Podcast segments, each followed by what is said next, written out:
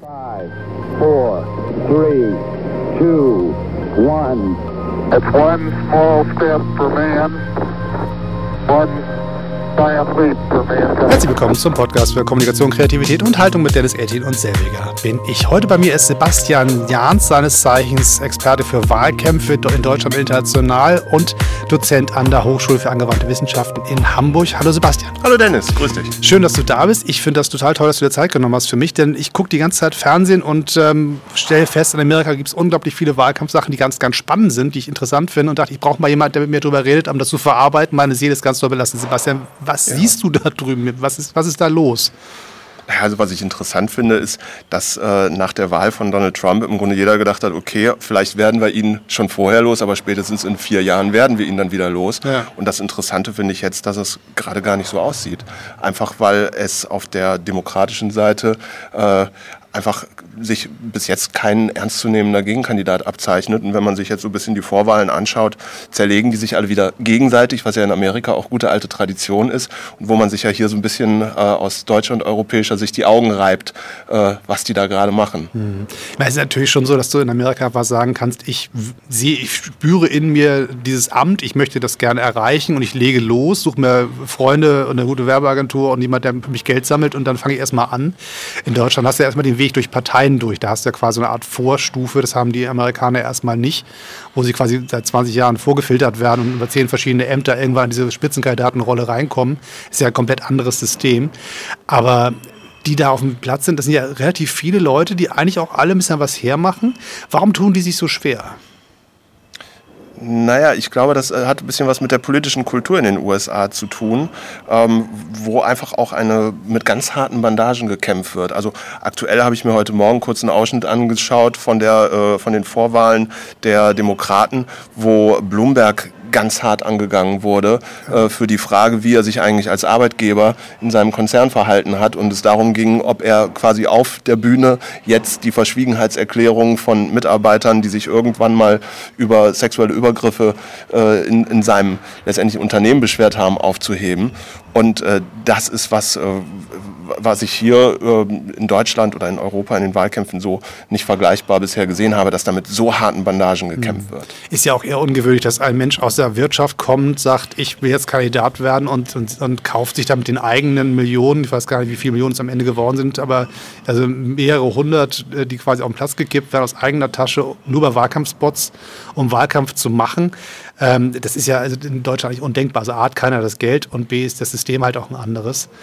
Aber wenn ich mir angucke, da sind ja Leute, die machen schon ganz, ganz lange Politik, sind auch echte Profis. Das sind also keine, also ein paar Newcomer sind dabei, aber so ein paar Leute, die richtig auf einer, in einer Liga spielen, die schon beeindruckend ist. Und trotzdem ist das ein sehr, sehr mühsamer Prozess, durch den sie jetzt da durch müssen und wo auch Leute, die richtig was können, echt scheitern. Also Kamala Harris zum Beispiel ist so eine, wo der, ich dachte, die wird ihren Weg schon machen.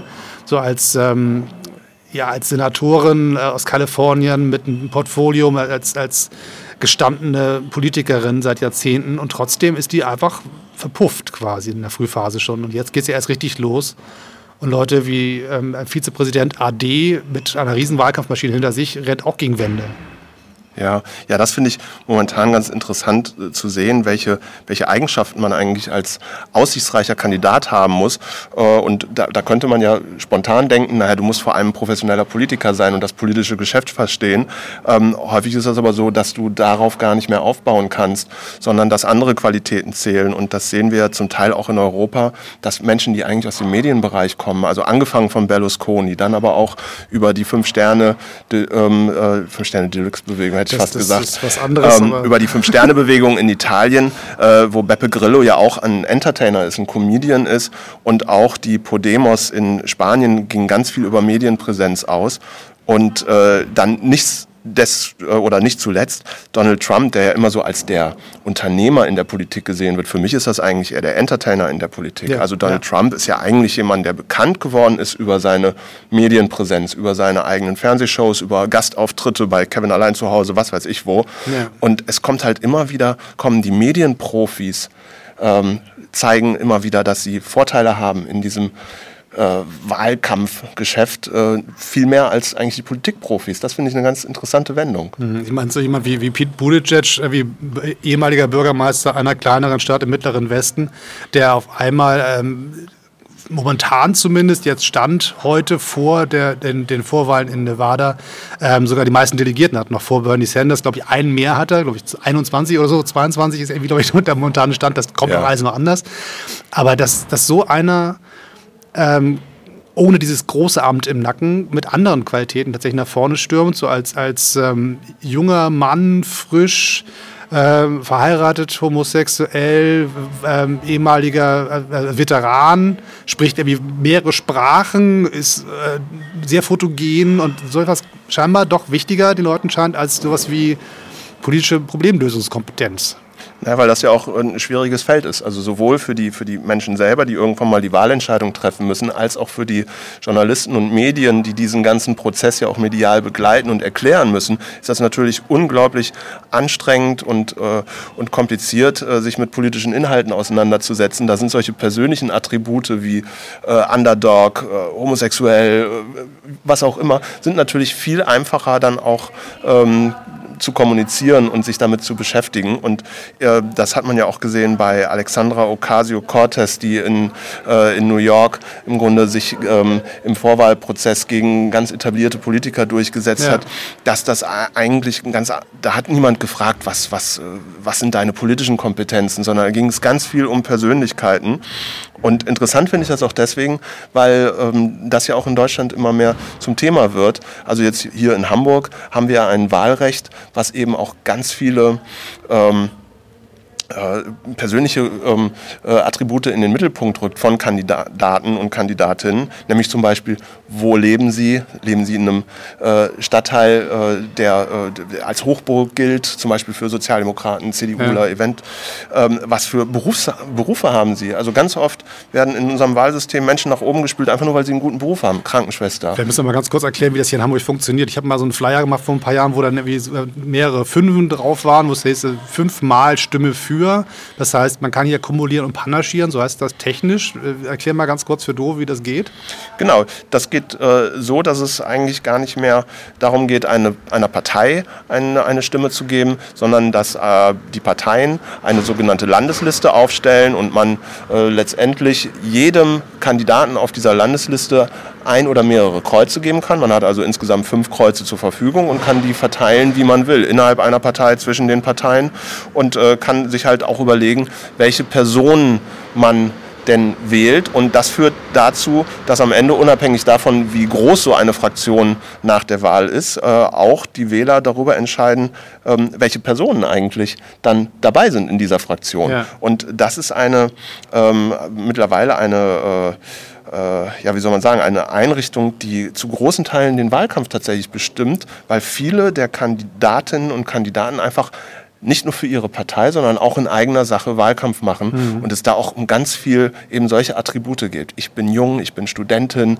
ich bin äh, homosexuell und äh, campaigne in die Community rein, ähm, ich bin Arzt und äh, nutze die Reputation meines Jobs etc. Das ja. sind alles so persönliche Attribute und gar nicht mehr das, was will ich eigentlich politisch erreichen, wo komme ich her, wofür mhm. stehe ich, was habe ich vor. Da gibt es ja ganz, ganz spannende äh, Studien zu, wo auch Leute, die quasi gar nicht so wahnsinnig darauf umgeritten sind, sondern einfach tapfer kandidiert haben auf irgendeiner Liste und dann irgendwie muss man ja mal angeben, wo man wohnt, wie alt man ist und, und was für einen Job man hat. Das wird, glaube ich, auf dem Wahlzettel steht das genau. drauf.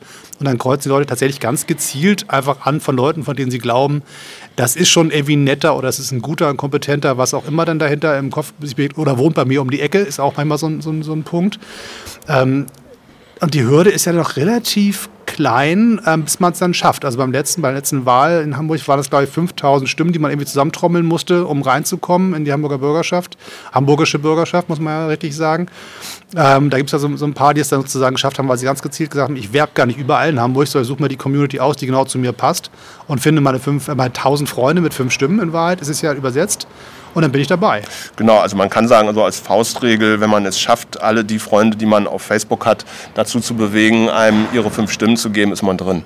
Also das ist relativ, äh, relativ niedrigschwellig. Auf der anderen Seite versuchen es natürlich alle anderen auch und auf ja. so einer Liste sind 60 Kandidatinnen und Kandidaten, die alle versuchen, über diese diese Hürde zu kommen. Ich weiß jetzt nicht, ob das bei allen Parteien gleich war. Bei der SPD war bei der Wahl in 2015 die Hürde sogar noch niedriger, 3400 Stimmen. Mhm. Das heißt, das sind deutlich weniger als, als ähm, äh, 1000 Menschen, die man da ansprechen muss, um gewählt zu werden. Und da reicht es oft schon, wenn man einfach äh, auf der Liste auf dem richtigen Platz steht, zum Beispiel nämlich auf Platz 31, der nämlich der, Seite ganz oben. der nämlich der Spitzenkandidat auf der zweiten Seite ist. Und äh, das sind so kleine. Erklär, erklär mir das mal. Also ich meine, wenn man sagt, mit Politik beschäftigt, auf diese Kategorie wäre ich jetzt nicht gekommen. Was, wa- warum ist das so? Naja, das, also das Interessante ist ja, oder der, der Gedanke, der dahinter steht, ist ja der, dass die, die, die Wählerinnen und Wähler mehr Autonomie darüber haben sollen, wer jetzt eigentlich als Volksvertreter in den Parlamenten sitzt. Und deswegen die Parteien also nicht mehr äh, über die Aufstellung ihrer Liste da ein Prä haben, wen sie da jetzt äh, pushen und wen nicht.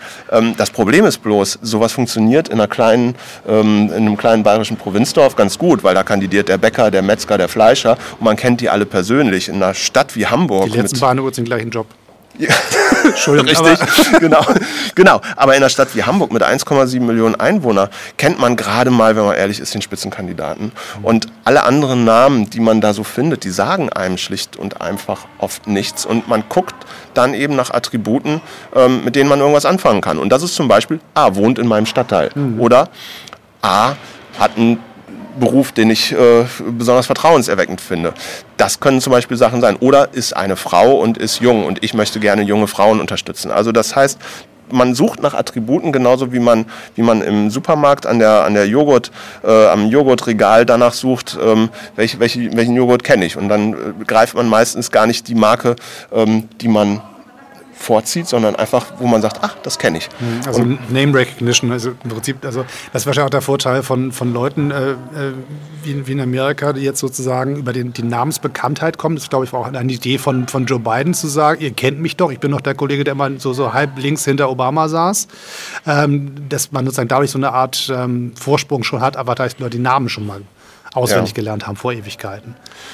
Genau, das und, und, und diese, diese Entwicklung, die ist im Grunde der, der ganzen Medienentwicklung geschuldet und äh, das hat Einfluss auf den Wahlkampf und was ich äh, an dieser ganzen Entwicklung interessant finde, nochmal, ja, welche Funktion und welche Position haben denn dann Parteien eigentlich noch? Und das ist äh, ganz unterschiedlich. Also in den USA, da gibt es ja so eine, so eine, so eine Niedergangsdiskussion, wo gesagt wird, die Parteien sind eigentlich nur noch, nur noch die Trittbrett ähm, oder die äh, Steigbügelhalter für, für Kandidaten, die sich selber über Bekanntheit, über sehr viel äh, finanzielle Mittel etc. Ähm, eine, eine Kandidatur kaufen. Ähm, und äh, die, die Parteien werden im Grunde nur noch als, als Service, also das äh, englische Wort ist auch ähm, Party in Service, also als Dienstleister Ja. benutzt, die aber keine eigenen Also Vorstellungen Geld mehr. sammeln, Veranstaltungen genau. organisieren, sowas. Genau. Und und in, äh, in äh, Deutschland ist das Ganze noch nicht so weit gediehen, sondern da spielen Parteien noch äh, traditionell auch eine, eine stärkere Rolle. Und äh, die Frage ist erstens, ja, was will man denn? Also was Hm. äh, wollen wir das denn, dass sie eine starke Rolle spielen oder nicht? Und da ist halt, mu- muss man einfach wissen, dass die Parteien auch immer noch die Sachthemen auch vorgeben. Also das heißt, jemand, der sagt, ich bin bekannt, äh, ihr kennt mich doch alle, ich bin jung, ich bin dynamisch, ich bin erfolgreicher äh, Unternehmer. Das sind ja alles tolle Attribute, aber es sind eben unpolitische Attribute. Und äh, nichtsdestotrotz sollte es ja auch bei einer Wahl gehen, was wollen wir eigentlich, wo wollen wir hin?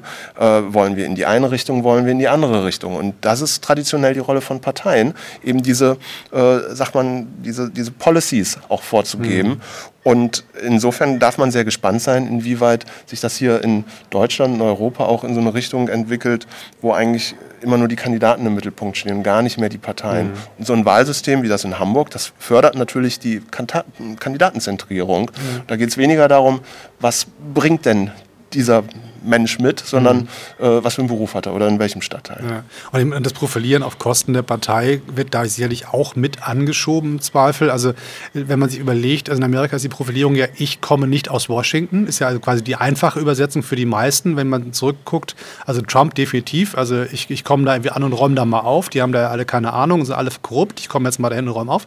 Dann gab es den, den Obama vorher, den, den jungen Senator quasi aus Illinois, der zwar, ich, ich war zwar schon mal ein Jahr hier, so als als, als frischer Senator, aber in Wahrheit gehöre ich nicht dazu. Ähm, außerdem bin ich irgendwie schwarz und bisher waren es nur alte weiße Männer, die hier regiert haben. Bill Clinton, der, der Demokrat aus dem Süden, der auch in Wahrheit eher von außen kam. Äh, ich glaube, dass, dass die letzten wirklichen, also ähm, richtigen Insider so die, der, der erste Bush war, also Bush Papa. Bush, Bush mhm. Junior ist, glaube ich, eher als ähm, nochmal ein anderer Mechanismus, ähm, der da gegriffen hat. Da haben bestimmt die alten Seilschaften auch mitgetragen, aber auch er kam ja eher nicht als, als ähm, ungewöhnlicher Kandidat, ähm, eher Südstaaten-Cowboy mit, mit äh, einer sehr durchmischten Biografie und der trotzdem seinen Glauben gefunden hat, seinen Weg dann in, ins Amt. Aber nicht der klassische Politikerweg oder kein Washington-Gewächs.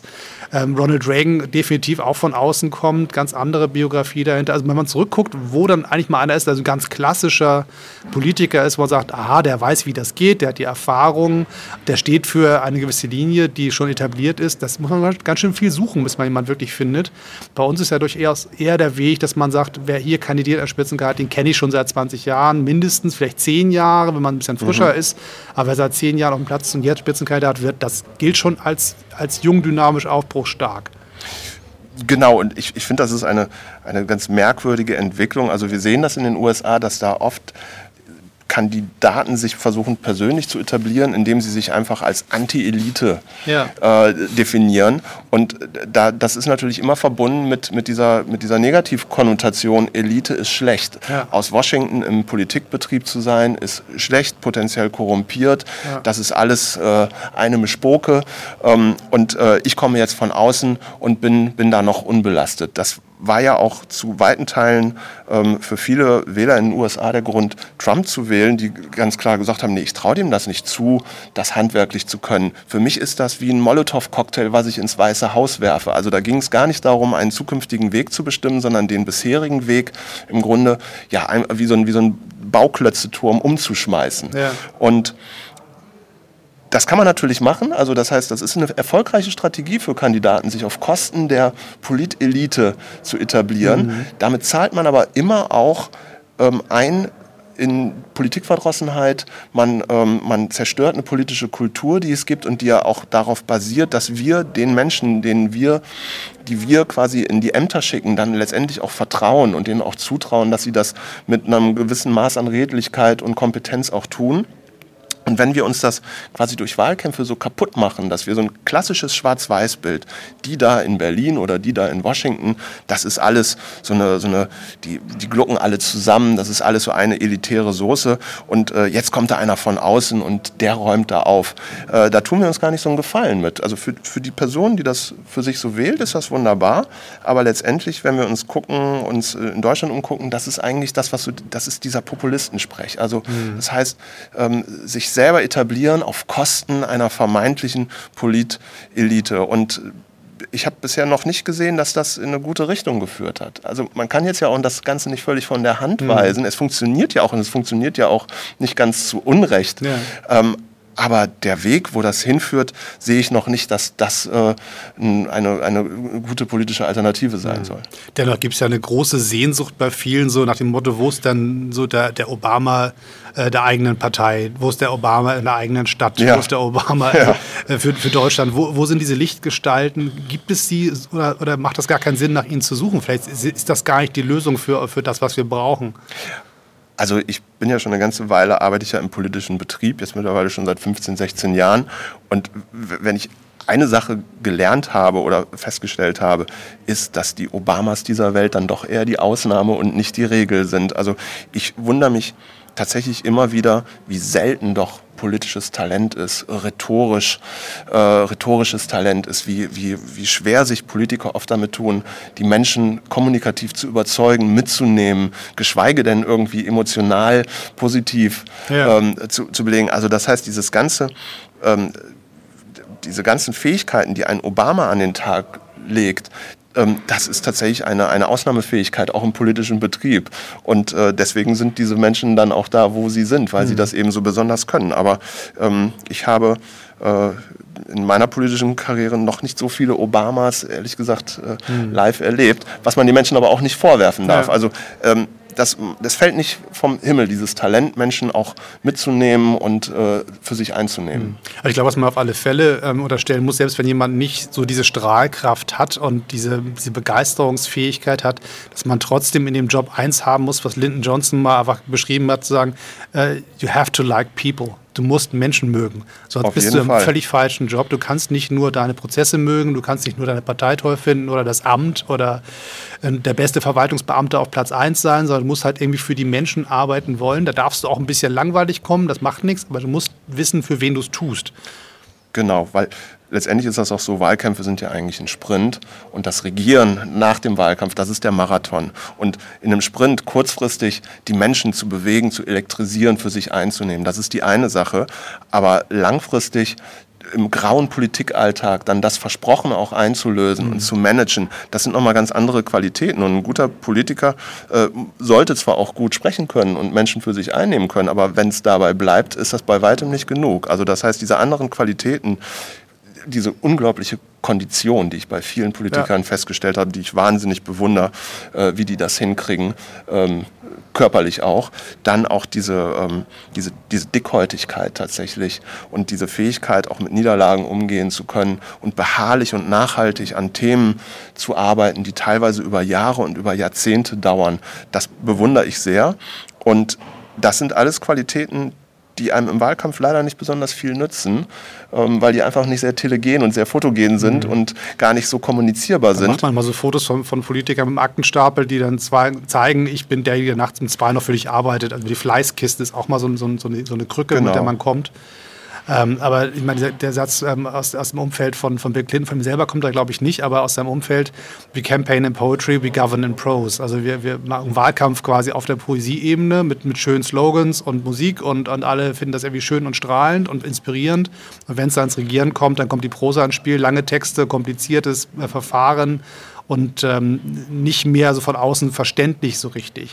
Genau, und da kommen wir jetzt eigentlich zu dem, zu dem Knackpunkt, dass nämlich in den Wahlkämpfen, wo eigentlich die politischen Alternativen aufgezeigt werden müssen, da eben die ersteren Qualitäten mehr und mehr zum Tragen kommen. Also das heißt, dass das Entertainment, das äh, wer, wer bin ich, was habe ich, Wie sehe ich aus? wie sehe ich aus, ähm, was habe ich sonst für Attribute, kommen zu tragen. Aber entscheiden müssen die Menschen letztendlich über das Zweite, nämlich wie viel, wie viel Beharrlichkeit haben die, wie, wie gewissenhaft, auch wie, wie, wie durchsetzungsstark ähm, werden diese Themen bewegt. Und das ist mittlerweile so eine, so eine Dissonanz, die eben äh, ja nicht gefährlich ist, aber die, die, die nicht unbedingt äh, vorteilhaft ist, wenn, wenn wir nur die Menschen, die die kurzfristige Show gut beherrschen, in Ämter wählen, die alles andere sind als Show, sondern äh, ein ganz grauer Politalltag und Management und letztendlich ähm, ein Good Governance-Thema ist. Man muss die Dinge auch sachlich, inhaltlich im Griff haben. Und es reicht nicht, da einfach nur besonders toll und schön drüber zu reden.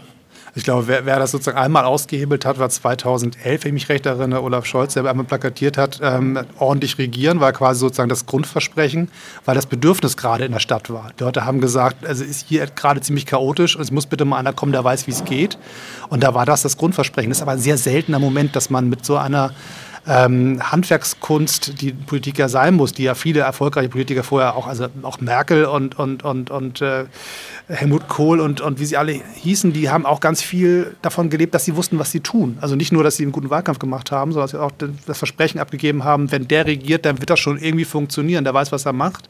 Aber das ist doch halt relativ selten. Genau, die Kampagne, auf die du ansprichst von Olaf Scholz, die hat natürlich nur deswegen so gut funktioniert, weil vorher nachweislich nicht gut regiert wurde. Und deswegen, weil das eigentlich das Wahlkampfthema Genau. war, eine gewisse handwerkliche Qualität. Ähm, Ich habe als Kind früher immer gemerkt, dass Wahlkampf ist, wenn Helmut Kohl plötzlich ohne Brille fotografiert wurde. Ja. Also das, das war für mich immer Start Wahlkampf. Er zeigt sich ohne die Brille. Und sobald die Wahl zu Ende war, äh, sah man ihn wieder mit Brille. Ähm, Da kam der Aktendeckel wieder ins Spiel. kam ja. der Aktendeckel wieder ins Spiel. Ja.